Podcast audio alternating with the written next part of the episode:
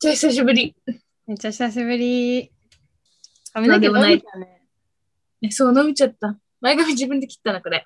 なんか、あの銀杏ボーイズのさ、ミネタさんみたいな髪型じゃない、うん、大好き。サブ なんかサブカル、どま髪型になっちゃって、ちょっと。しかもサブカルの男性だよね、その髪型するの。そうそうそう。これ、バンドやってないとつじつま合わないぐらいあの、祝賀ボーイズわかる？うん、祝賀ボーイズ。祝賀ボーイズっていうバンドがいて、の。じゃない。それもそんな髪型だったんだよね。なんか結構テレビ見てて、あの、イケメン俳優と同じ髪型してる、私。結構今その前、あの、北村匠海くんだっけ、うん。と、確かに同じ髪型だな、今、と思って。そんな髪型してるよね、今。えそう、結構一致してた。あ、一致してるね。頑張れ一致してるわ。イケメン俳優目指して、頑張る。ほらほら。そうそうそう。あ、ちょっと白飛びすごいけど。あ、そうそうそうそう。本当に一致じゃない？完全一致、完全一致。はい、皆様の今のゆきかの髪型ラジオで伝わらないと思うので、ぜひ北川かくみくんを見てみてください。北川？北村か。あんま知らないのがバレました。そうなんですよ。あんまり知らない。えーいつぶりだ一回撮ったんだけど、ちょっと私が編集をしないで1ヶ月ぐらい時が経って、僕らにさせていただいて、本当申し訳ないと思ってます。あの。よろしくあのちゃんと編集いたしますので、お声掛けください。すみません。すいません。ありがとうございます。なんかもう、あの、何のモチベも湧かなくなった時があって、うん、その時にラジオの編集も止まったんだけど、あ、でも、ちょっと、私もうん、5、6月？てか多分、えそう、5、6月だよね。あうん。の時期って。なんか、ものすごいやる気が湧かなくて、集中できな そうだいし、で、なんか仕事もなんか、超辛いと思いながら、なんか、やってた。なんか、まあ今だから言うけど、本当なんか一個タスク終わるごとに、あのージャニーズ見てた。生きがい。ジャニーズがいつも助けてくれるよね。助けてくれる。うん、まあでも、そ何したら、してたんだろなんか、うけど。そしたらというか、今、今、なんか、一緒に働いてた、まあ、近いところでね、働いてるメンバーが、あの、じモチベーションが上がらないから、待ち受けを推しにしてるって言って、しかもそれ1週間に1回変えるとか言ってて、えキハじゃなくて？じゃない。その子はなんだ。JO1 いやが好きなの。JO1、なんかプロデュース101。あ、韓国のやつ？なんか韓国派生で、日本？なんか日本、韓国派生のオーディション番組を日本でやって、それのなんか第2シーズンがついこの前終わったの。その第2シーズンに推しがいたみたいで、その子のを待ち受けにしてた。あの、あれだわ、バルニーさんとか多分、ツイッターで盛り上がってたと思う。ああ、そうかも、そうかも。そうそうそう。で、わかるよ。データワンが、ま、待ち受けだった時期があります。そうだよね。わかるわかる。で、なんか最近、あの、まあ、その推しを話す界隈で話題になってるのは、あの、スケボー選手の堀米くん。そこも入ってくるんだ。もう可愛いよねって言って、あうんへー一緒に働いてる子は、堀米くんが今待ち受けになってます。ー え、でも、もうめっちゃ界隈ではスターなんでしょ？あんまわそれではスターですよ。ね、えそれでそう今日気になってめっちゃ堀米くんをリサーチしたら、なんかうんアメリカで家買ったりとかしてて、そうだよねって言ってたわ、三四郎が。そうその家もめっちゃ広くてでそこにスケボーパーク自分で作って自分でっていうかオーダーして作って毎日そこでスケボーしてますみたい成功者だよ。すな。ごすぎるだし。なんかいいいいなって思ったのがなんか僕に練習って言葉はなんかあんまりなくてみたいな。なんかスケボーは好きで毎日やってて今でも毎日やりたいと思うぐらい好きだから、なんか練習って感じではないみたいな。まあでも、なんか大きい大会の前になったら、ちょっとまあ練習っていうのも、まあそういう感じもあるんだけど、なんか基本練習とは思ってないみたいな。素晴らしいね。素晴らしいよね。本当に素晴らしくて。で、ないよ、そんなこと。なんか同じ、だからスケボーやってるおじさんが多分堀君君とお友達でなんか電話でインタビューするみたいな YouTube やっててそしたらうん。なんかそのスケボーパークで親が子供にすごい叱りながらスケボーやらせてるのとかすごく嫌だよねみたいな。なんかそれじゃないよねみたいな話してて、うん。うん。なんかそれもいいなとか思って。結構、ちゃんとリサーチしたね。詳しい。あんまり出てこない話まで今教えてくれたわ。そう、なんか、だからやっぱ楽しんでやるスポーツだから、スポーツって感じでもないんだと思う。なんか遊びの延長、みたいな。なんか、いやー、いいね。なんかね、全然、全然オリンピック、あれなんだよ、全然興味ないんだけど、うん。ま、いつにも増して興味がないなって思ってて、え、スケボー見たの？オリンピック。見てないよ。でもね。いや、だからあはいのダイジェストは見てる。ダイジェストは見たけど、朝と夜のさ、ニュース番組を隠さず見ますので、それでうん誰が勝ったとか、そういうのはちゃんとチェックしてますけど、別に生、っていうかそうそう、生で見れないなと思ったの自国開催だと。あーあー、言ってたわ、それ誰かが。なんか結局、バナナマンかな。そうなんかリオでやるとか、あのロンドンでやるとか言って、時差があって、なんか夜中まで起きて見ちゃったみたいなことがない限り、平日の昼間って誰も見なくねっていう。そうだよね。仕事したらみんなよ。見ないよ。え、なんか見た？見たいと思ったの？見てない。あ、でもバスケ一試合だけちゃんと見たのがある。え、三三のめっちゃ面やつ白い。いそれとも、や、三三じゃない。フルの。フルのやつのね、どことやってたから、日本とどっかのやつで、それだけ見たな。やっぱさ、自分がやってめちゃくちゃらしいさ、自分がやってた競技ぐらいだよね。一応、いや結果見ようとかバスケ思う。は面白い。いや、そう、面白い。面白いと思ったけど、それ以外は見てない。確かに。あ、3on3 この前自転車見たかな。で、あまあ、あの、BMX?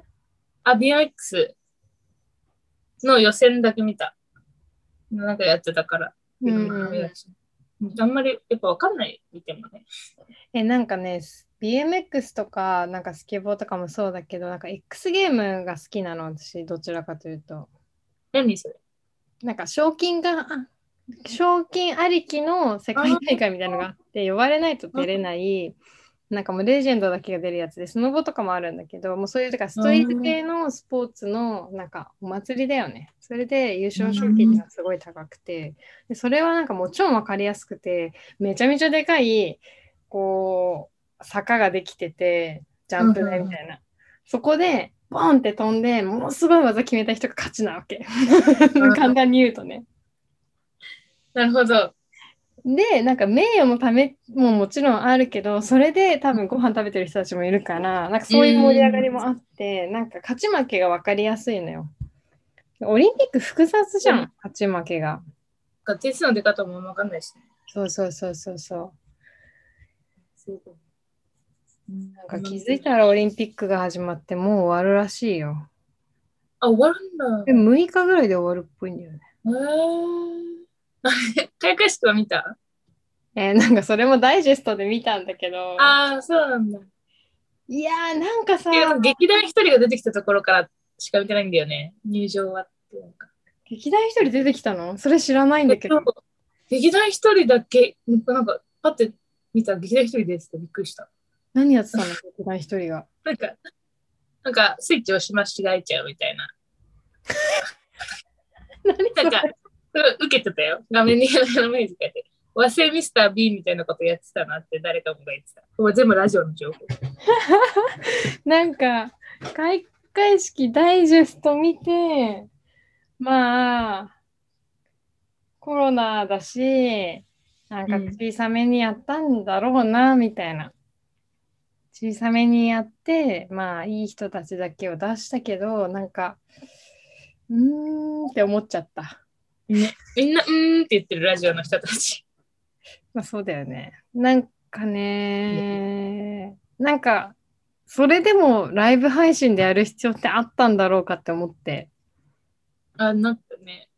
なんか、一人一人すごい人たちを出して、まあその密にならないような環境で、まあまあ密になってもいい人たちとやる分にはいいけど、なんかこじんまりとしたパフォーマンスをするんだったら、もう事前に撮ってめちゃめちゃいい映像として流して、それをみんなで見る。で、あの入場だけライブ配信でつなげていくみたいなやり方の方が、うんだったんじゃない？みたいな。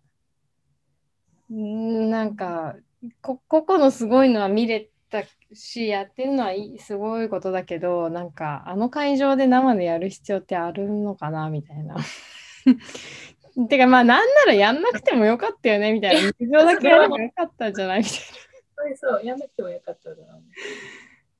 いやなんか今仕事であの、うん劇団やってるね人と一緒に仕事してるんだけど。その人とミーティングで見ましたうんみたいな、したらいやもう本当に恥ずかしくて見てらんなかったって言ってそうなんだ。やっぱプロがねそう言うっていうのはもう相当ひどい。うーん。恥ずかしかったって言ったからね。恥ずかしいって。水戸武さんも怒ってたから。水戸武さんが怒ってた話を誰かがしてるのを聞いた。うん。なんかね。あ、でもあれじゃないですか。ミーシャ。わわてらの同級生。それね、トモさんすげえ。トモさんマジ登るところまで登りすぎてて面白くなっちゃう。いや私もそれ思った。登るとこまで登ったなと思って。ほんと一番上まで登ったよね。めっちゃ面白い。それでなんかトモさんがインスタのストーリーズになんか僕なんか多分ねホテルにうん。あの開会式に関わったアーティストとかそういうスタイリストとかそういう人たちとみんな同じホテルに泊められ泊めさせられてそこから多分こう送迎旅したっぽいんだけど、なんか僕の部屋の隣がえ微蔵さんでしたみたいな発声練習してたみたいなことストーリーズに上げてていや、それいいのいい。おもろ。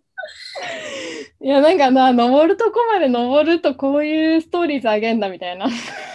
え、しかもあの、ナイキのさ、ナイキと酒井のコラボのやつのモデルやってるよねと思って。やってるやってるやってる。も うもはやセレブの仲間入り。セレブの仲間入りしてさ、っていうかなんか、ナイキと酒井でなぜとも小泉、まあでもとも小泉と酒井コラボでなんかバッグ売ってたから、まあそういうつながりがあるんだろうけど、あの並びでデザイナー入るんだと思ってい。や、最高。え、お父さん可愛いしあるわ。あれかなちょっと LGBT みたいなのも加味してるのかうんなそうだね。あるかも。いや、でもアイコンになりつつあるもんね。ともさんも普通になんか出るじゃん、自分も写真とかで。まあそうだね。ドレスと自分のアイデンティティ込みでみたいな。ある。まあいわいい時代が回ってきたということですね、ともさんに。すごいですね。やり続けてとがもさんっていうのもなんかあれだけどさい、や、そう。私もほぼそんな知らないけど。なんか健吾同じ教室にが行くだけ。あれ？えがみちゃんもだっけ？なんか、おトモさんがドレス作ってるみたいなストーリーズに上げてて。あ同級生だからね、一応。えそうそう、一応ね、ちょっとそういう同級生アピしてみたのかなとか思っちゃった。いや、別にそれがどうってわけじゃなくて、いや、なんかわかるわかる、私も言いたいもんって思った。なんか、とまさかともさんのじゃないだろうと思って、最初。なんかともさんっぽいけど、まあ違うよなと思って見てたら、うん。あの下の方がレインボーになってるの見て、あこれはともさんだ。まあね、首比べはちょっとね、なんか、あそうそうそう。ふーみたいな。うんうんうんでもこ、れ、ともさんじゃなかったら、ともさん怒るだろうなってぐらいともさんだったけど。うんそう。まあね、私もレインボーのあのグラデーション見て、ああ、ともさんだと思った。思ったよね。すごいね。来たと思って。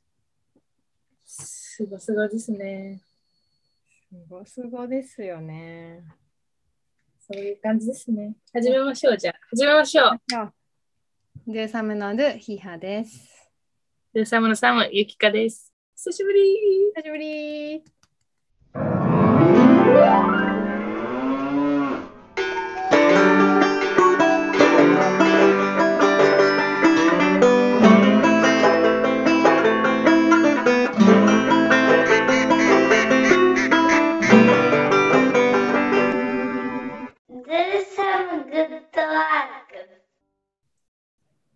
今日は8月1日、23時51分で11時。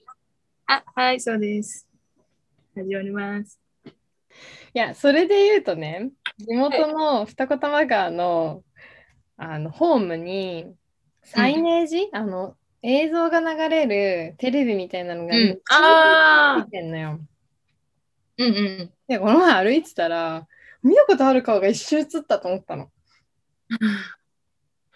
って思った次のシーンで本当に見たことある人が出てきたの。みきおさん。うん。うん。それ 見たよ、ストーリー。前が、あのゆいまさんだったの。ああ、ゆいま何のやつ？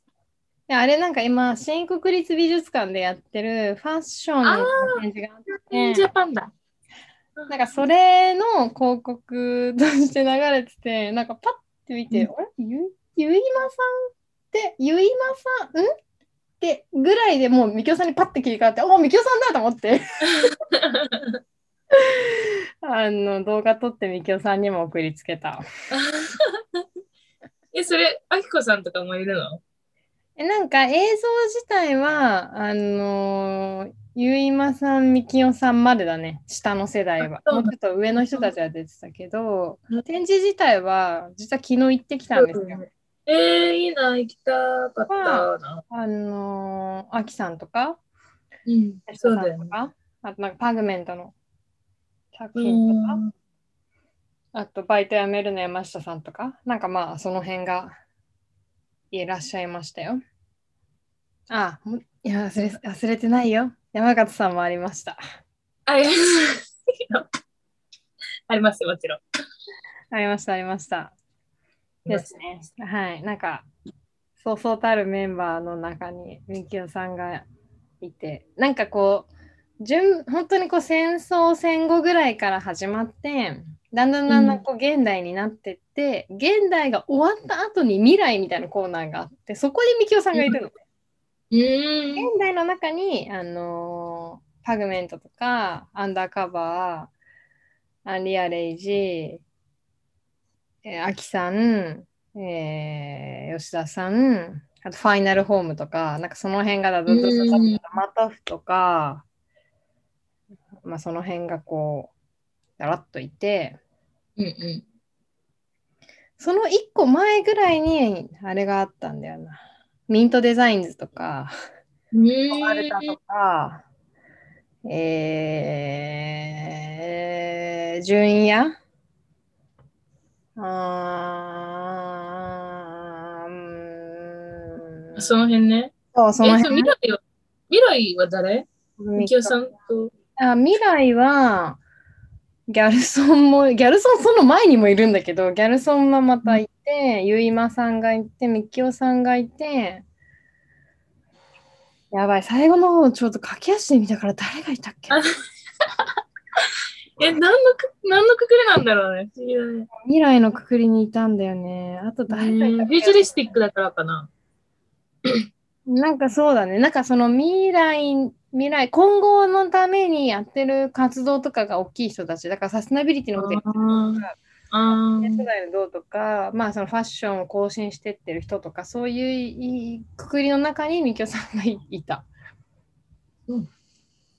いいなぁ。見に行きたかフジロックの後に東京に行けたらさ、その時に行こうと思ってたんだけどさ、うんフジロックもなくなりそうだよね。ちょっとね、ちょっと怪しい感じですよね。なんか、知事会が、お盆の規制をしないでくださいみたいな要請を出したみたいなニュースが。してるね。え、フジロックはやらん。やらんのかなと思いつつも、まあ、とりあえずチケットは3日目は取ったよ。2日目はまだ悩んでる。ああ、私、あの、や野鳥の会の長靴を買おうか迷ってる。なんか野鳥の会の長靴がいいらしい。小山田宗平くんが言った。かわいいね、しかも。でかわいいの。走れる長靴なんだって。へえ。なんかあの、工藤裕次郎っていう人のうん。曲で、ゴーゴー魚釣りっていう曲があるの。うん、うん。その歌詞に、野鳥の長靴、野鳥の声の長靴を履いてきたやつもいるっていう歌詞があって、うん。そしたら夏フェスにもいいって書いてあって。そんなに高くないし、いいなと思って。私もこういう、ね上がキュッてなるね、長靴持ってるよ。あ、もっとお持ちです。持ってるけど、いや、それこそ高校生の時に、もうアホみたいにフェス行ってたから、うん。その時に買ったやつだからか、もう腐ってるかもしれない。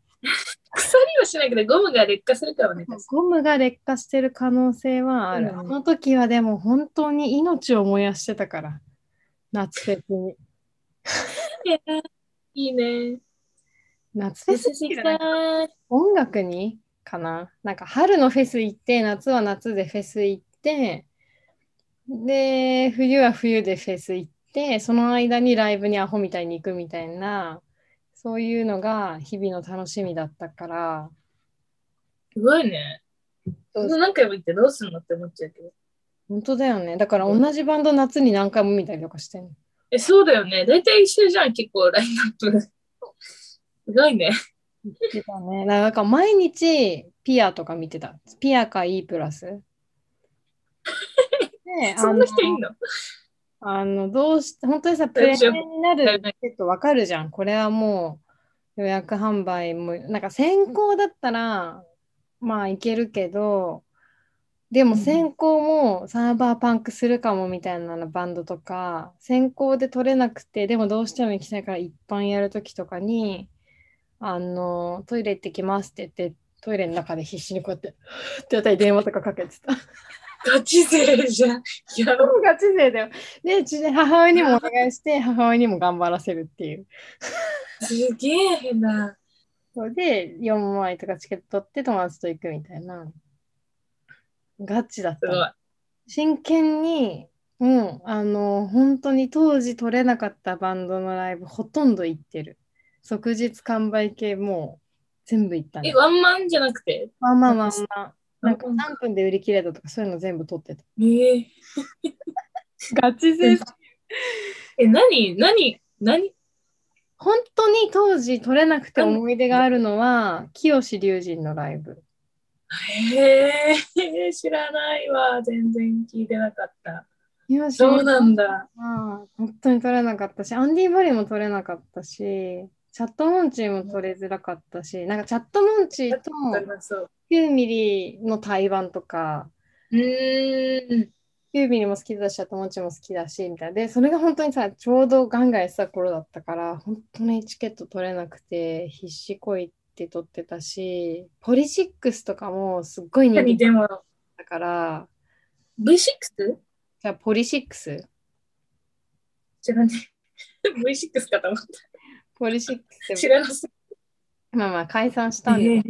なんかそれつなぎ切るバンドだからつなぎも買ってなんか、えあーのポリシックスのロゴをいつも入れてたから彼らがそのつなぎにそれをわざわざフェルトで作ってみんなでつけていったりとかただのガチ楽しい。キモいよね。楽しい。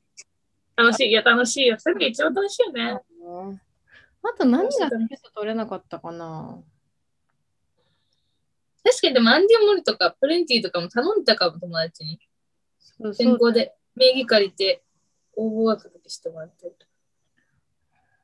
でもなんかそっからもうなんか途中からは本当にとりあえずライブハウスに行くみたいな生活が始まるのね。うーん。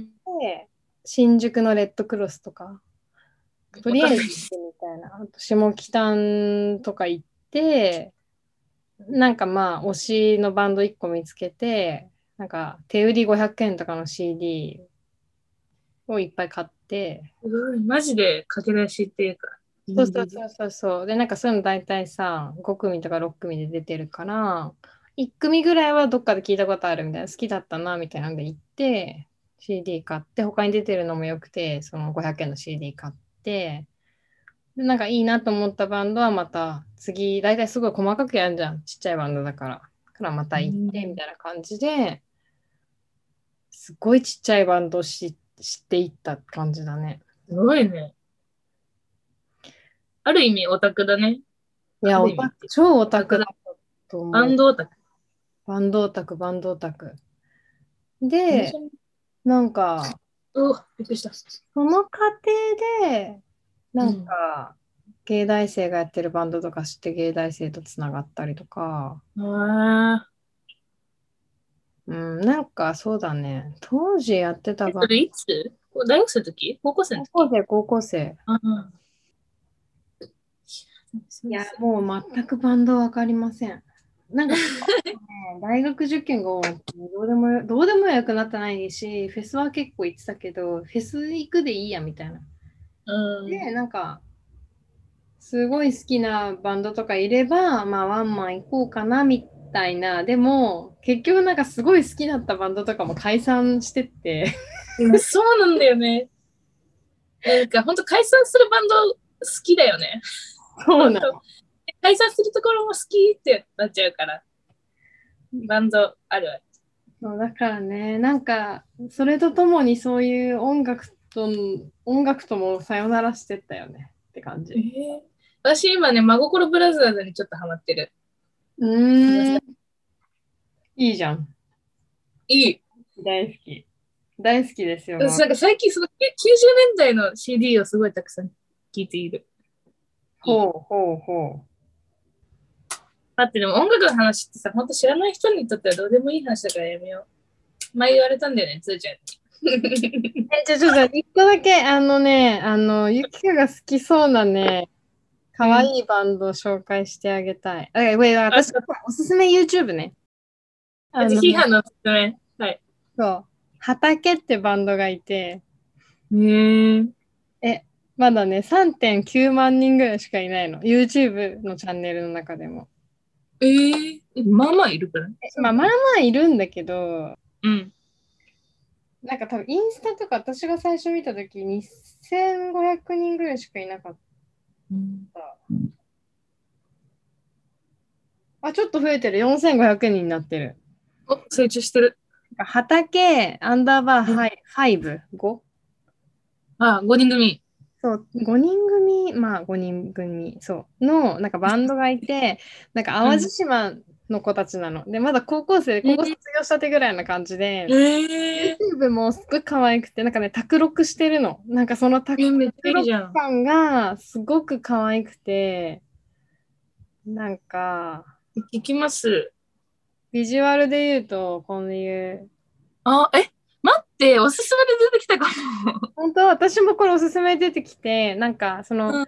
オリジナル曲はなんか正直どうでもいいんだけど、なんかカバーしてていろんなバンドの。めちゃくちゃひどいこと言うじゃん。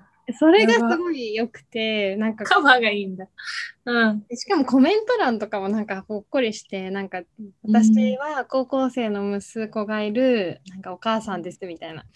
で、なんか自分の息子はもう勉強勉強勉強で、なんかずっと勉強してて、なんかこういう選挙を送ってほしいなってちょっと思っちゃいますみたいな。なんか本当誰かの家に集まってみんなで楽器弾くみたいな感じなの。で、そのなんかなんか言ういや、それさ、絶対さ、その、本人、本人たち的にはさ、絶対そのコメント嫌だよね。バカにされてるかちょっいやまあと、ね。いや、まあいいのか、ねか。んない。どういう、と思ってる。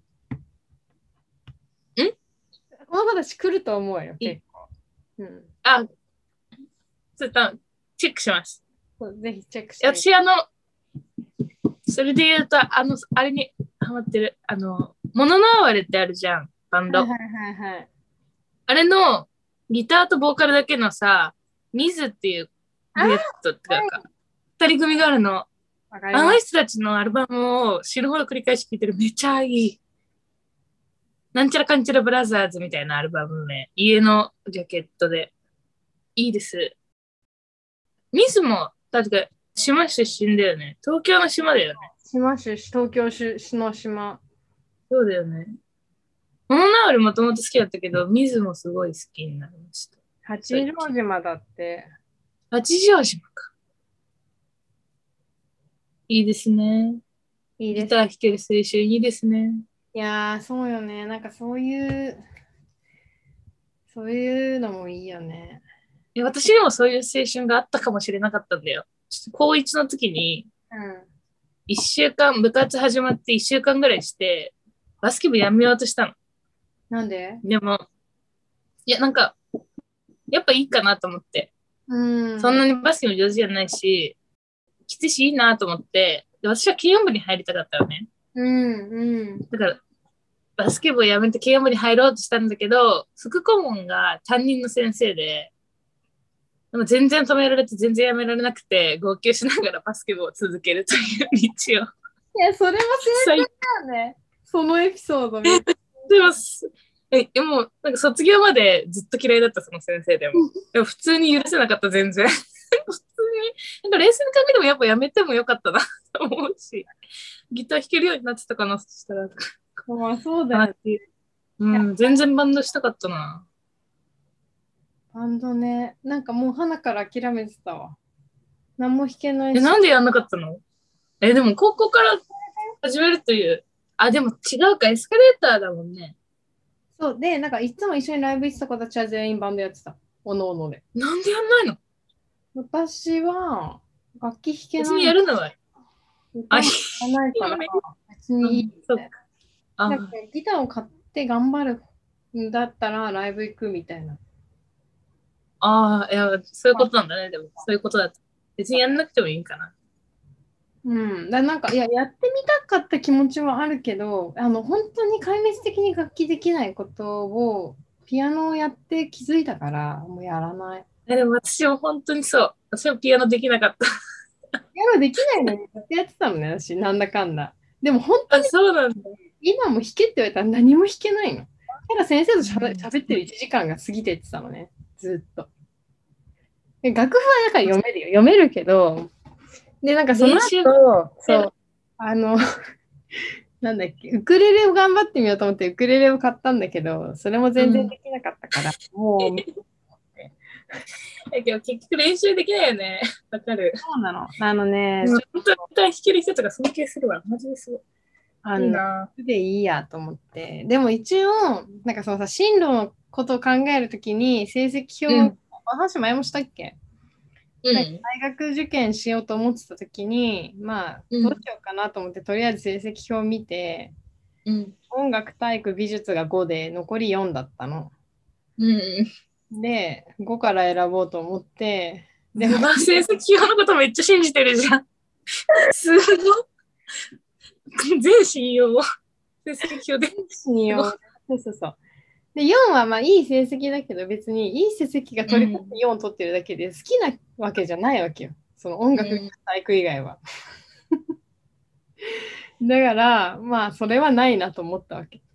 で残りの中から選んで、まあ、体育それそこそこまでしかいけない音楽聴く方がいい聴かない側に回る音楽の勉強を耐えられる気がしないあなんか聴かないで音楽の勉強するってどういうことだろうなんかちょっと違うかもと思ってうん。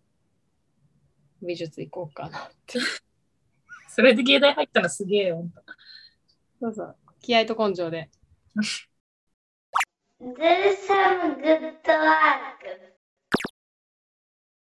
あの、本当にラジオばっか聞いてんの、今？うん。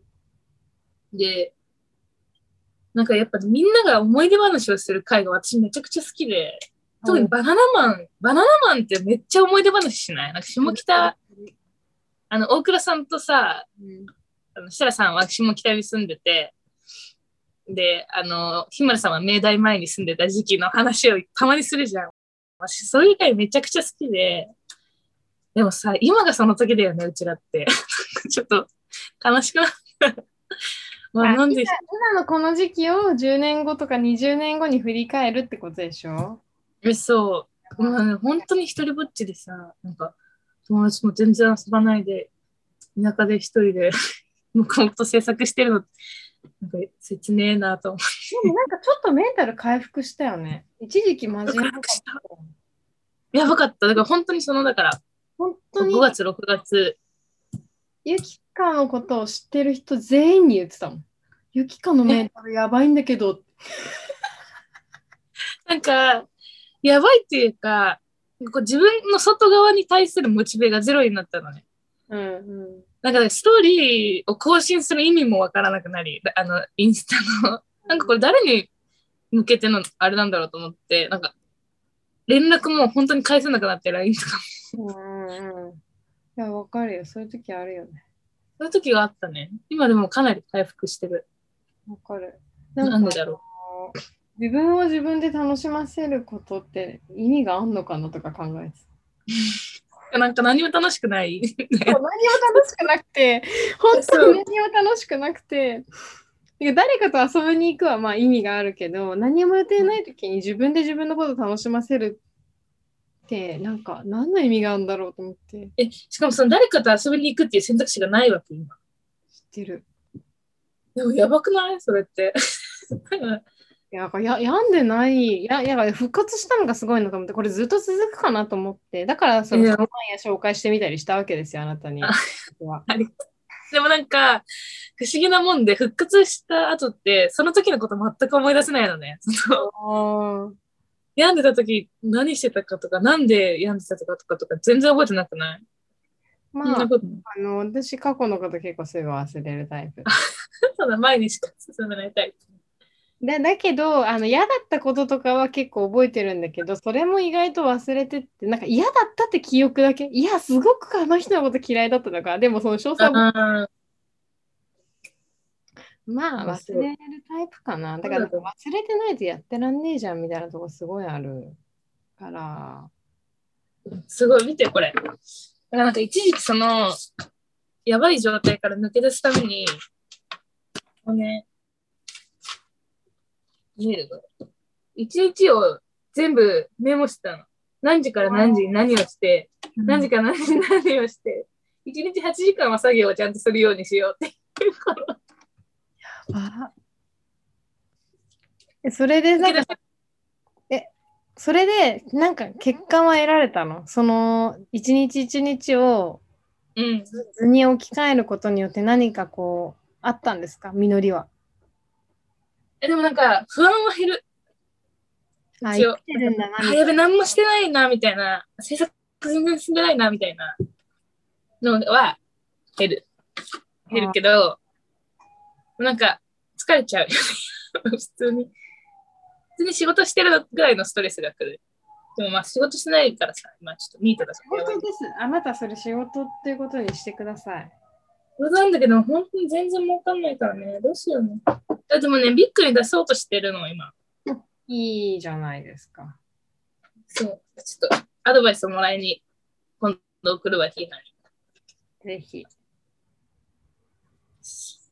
抜け出した、抜け出したのかわかわかんないけど、いいメンタルではいる。ああ、いいんじゃない？だったまあでも私もそのね、5、6月、多分7月のちょっと頭ぐらいまでなんかモヤモヤしたけど、なんか突然なんか大丈夫になって。え、マジでさ、本当にそれって占い通りなわけ？なんだっけ？まさにそうなんで。うんえ、そう、六白金星は7月からだんだん上がってくるんですよ。6月はもうね、最悪だったの。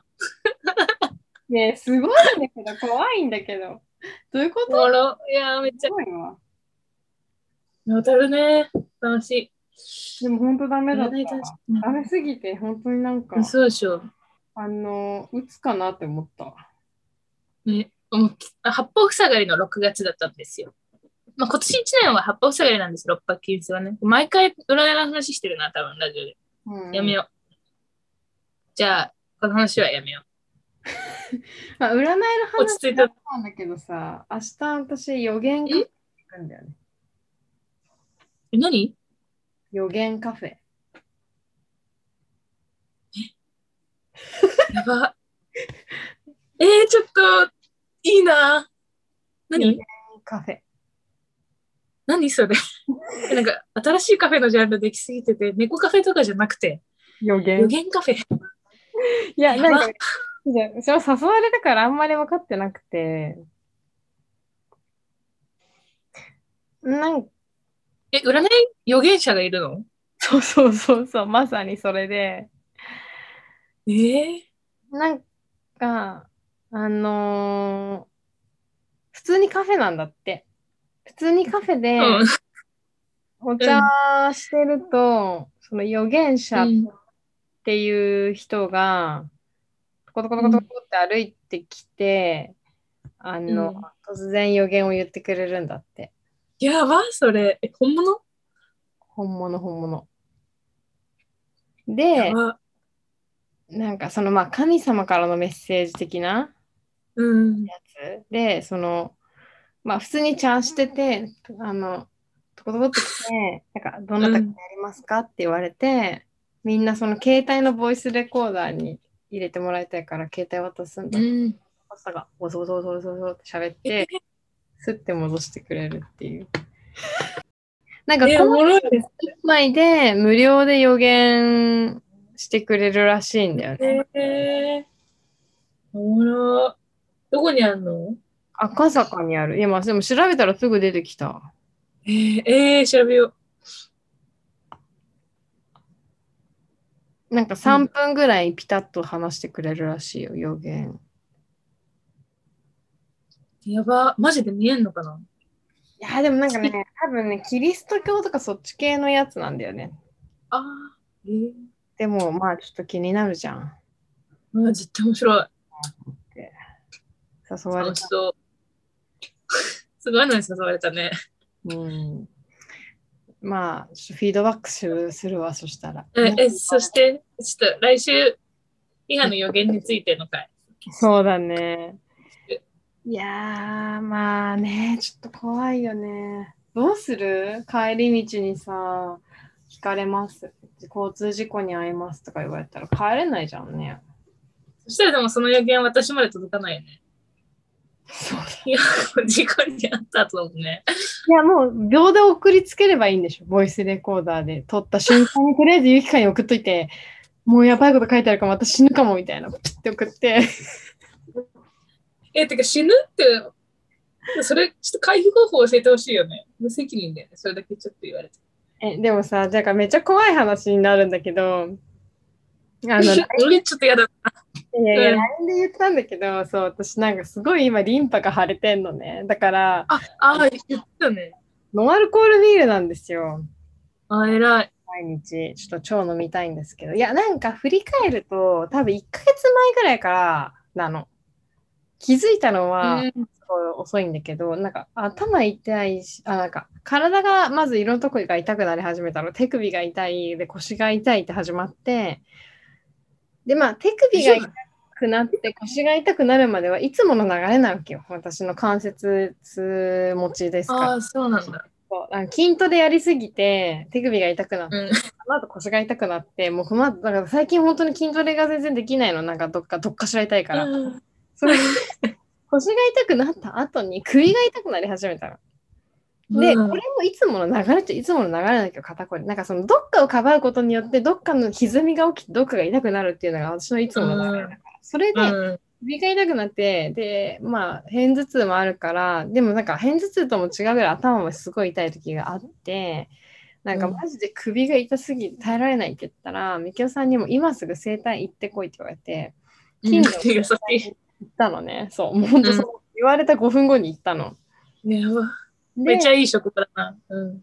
めちゃめちゃ首ももみしだかれて、うんまあ、結局、まあ、もみ返しとかあったけど、まあ、なんとなく首は落ち着いたのよ、その時。だけど、もみしだかれた後に首がもう、もうもみもみされまくったから、なんか変な感じがして、触ったら、その時に一個ポコを見つけたわけよ。ポコってしてんなと思って。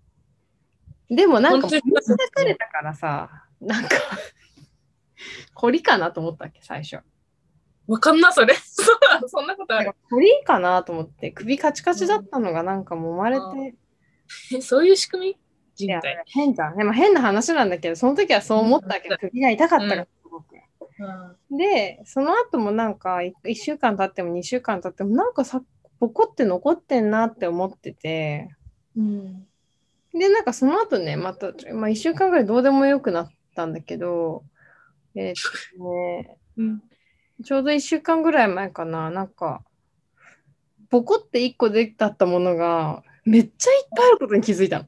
めっちゃいっぱいポコポコしてるってことに気づいて。え病院行った？いや、まだ行ってない。いやー、早く行こそれで、あの、あ身内の医者にね、写真を見せたんですよ。う。あのうん。写真撮って、なんかあんま見えないと思うんだけど、なんかポコポコしてんだよね、首って言ったら、あ、リンパが腫れてるから、まあ、抗生物質を飲んで禁酒ねって言われたのね。あれせ、うん。そう。なんだけど、で、一応なんか4日ぐらいだったの、今日で。うんその抗生物質を飲み始めて、禁酒をし始めてからね。うんうん。でもあんまりその回復の兆しがなくてですね。え、早く病院行きなよ、やば。いやもうちょっと経って、あの、ポコポコが治らなかったら病院行こうと思っててさ。えー、早く行きな。え早く行った方がいい。だから予言でね、死ぬって言われるかもしれないなと思って。待って予言カフェ行ってる場合じゃなくね。そう。なんかね、この、けんなんで、鎖骨の中のこの三角層の中で触ると、めっちゃちっちゃいビーズみたいなポリポリがいっぱいあるの。えー、そんなの中。こっちにないわけよ、まず。そんなものは。そう、だから、ああ、まあ、リンパ腫れてんだなとは思う。まあまあまあ、大丈夫っしょ。って思ってる本人が一番余裕そうな謎なの。いや、熱とか出てくれたらさ、それはなんかやべえとか思うけど、熱出てからじゃ遅いんじゃん、もしかして。え？怖くな怖くなってきたね。怖くなってきたでしょ。ちょっと怖い話。予言怖い。ちょっと怖い話とか、ちゃんと怖い話だ。そういうのが一番嫌だ。いや、まあ、伝えとく。その、なんか病気持ってるかも、私。伝えておくね。伝えておかれても。うん、だから、だから多分、あのコロナがうんぬんとかじゃなくて、なんかわかんないけど、めっちゃ免疫が落ちてるんだと思え、どういうこと？どういうこう。リンパのやつってなんかウイルスなんだって。だから風邪の、風邪菌みたいとえな。そうそうー基礎体力が落ちるみたいな。そうそうそう。だから多分その、本当になんか病んでた頃に、多分メンメンタル、メンタルと体も免疫力が落ちてて、そのあたりでなんか菌が入ったんでしょな。ね早く病院行った方がいいよね。そうしたら。ねう。嫌なんだよ、病院。分かってよ。え。え、てか東京大丈夫そう？ちょっとみんな心配になっちゃう。田舎でテレビ見てると。コロナ？うん。うんね、増えてるよね。うん。なんかあんまり、まあ、ちょこちょこさ、身内がなったとか聞くけど、なんかその死んだ人がやっぱりあんまりいないからさ、周りではさ。なったけど、ちょっと大変だったけど治ったよみたいな感じの人の方が多くて、なんかそれよりなんかワクチンで熱が出るとかの方が結構話題だよ。話題だね、確かだからなんか、に。あんまりわかんないけど、めっちゃ増えてるのは確かだし、あうんの、そうだよね。なんだっけ、ロックダウン、本気のロックダウンやってたじゃん、ヨーロッパって。ああいう本気のロックダウンのためのせ整備を整えてるんでしょ？なんか、噂によると。そうなの？あの、一歩出たら死ぬみたいなやつややってたじゃん。罰金、罰金、死には死にやだろ。罰金でしょ？罰金みたいな。そうそうそうそうそう。うんああいうのをやろうとしてる？てか、まあ、やらないと、インドネシアみたいになっちゃうからね。今、インドネシアやばいのよ。でも、インドネシアの1ヶ月後を追ってるんだって、今に東京が。あ全く同じ動きなんだって、グラフが。っていうのをツイッターで見ました。ツイッターだから本当かわかんないけど。でも、インドネシアマジ1日1万人死んでるからね。はい。そっか、工場あるもんね。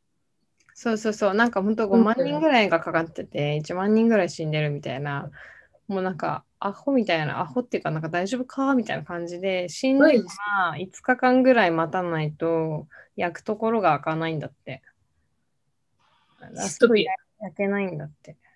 混んでて焼え、く。マジ。怖すぎる。そう、だからなんかね、工場結構やばいよ。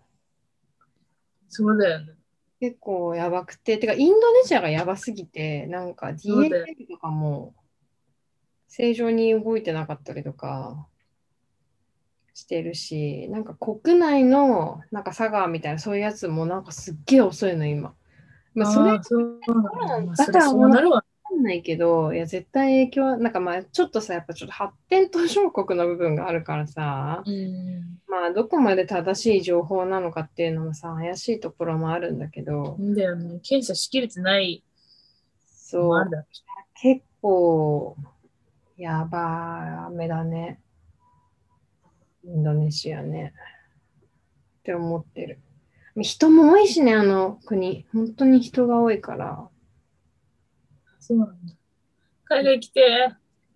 いや、もう持ってるよ。とりあえず、なんか今月末から、あの、ワクチン、ワクチン接種しましたっていうのと、あのーパスポートを紐付けられるああ、やつは申請出そうと思ってる。うん。出張あるかもしれないってこと？ある予定だけど、まあ今年やっぱ無理かなとは思ってる。うん。それはまあインドネシアもそうだし、に 日本が無理。うん、そ日本人を受け入れてくれないとかは全然あると思う。この後の日本の動き的に。し、なんか中国とかも行きたいけど、中国の隔離が2週間っていうなんかとんでもない長さで、うん。そんなのさ、やばい確かに1ヶ月、1ヶ月無駄になるもんね。なるなる。だって行って1週間滞在して帰ってきて日本でもさ、2週間自宅隔離だったらマジで1ヶ月ちょいよ。1ヶ月以上。そりゃちょっとハードル高いよね、みたいそうだよね。そうだよね。そっくらいしないとってことですよな。ね。しかも結構厳しいみたいで、中国のもそうなんだ。隔離がね、部屋から出ちゃいけないみたいな。まあ日本と一緒だ。インドネシアはもうちょっと緩くて、なんかホテルの中ならいいとかで、場合によってはスパとかさ、行けるっぽいんだけど。やばい。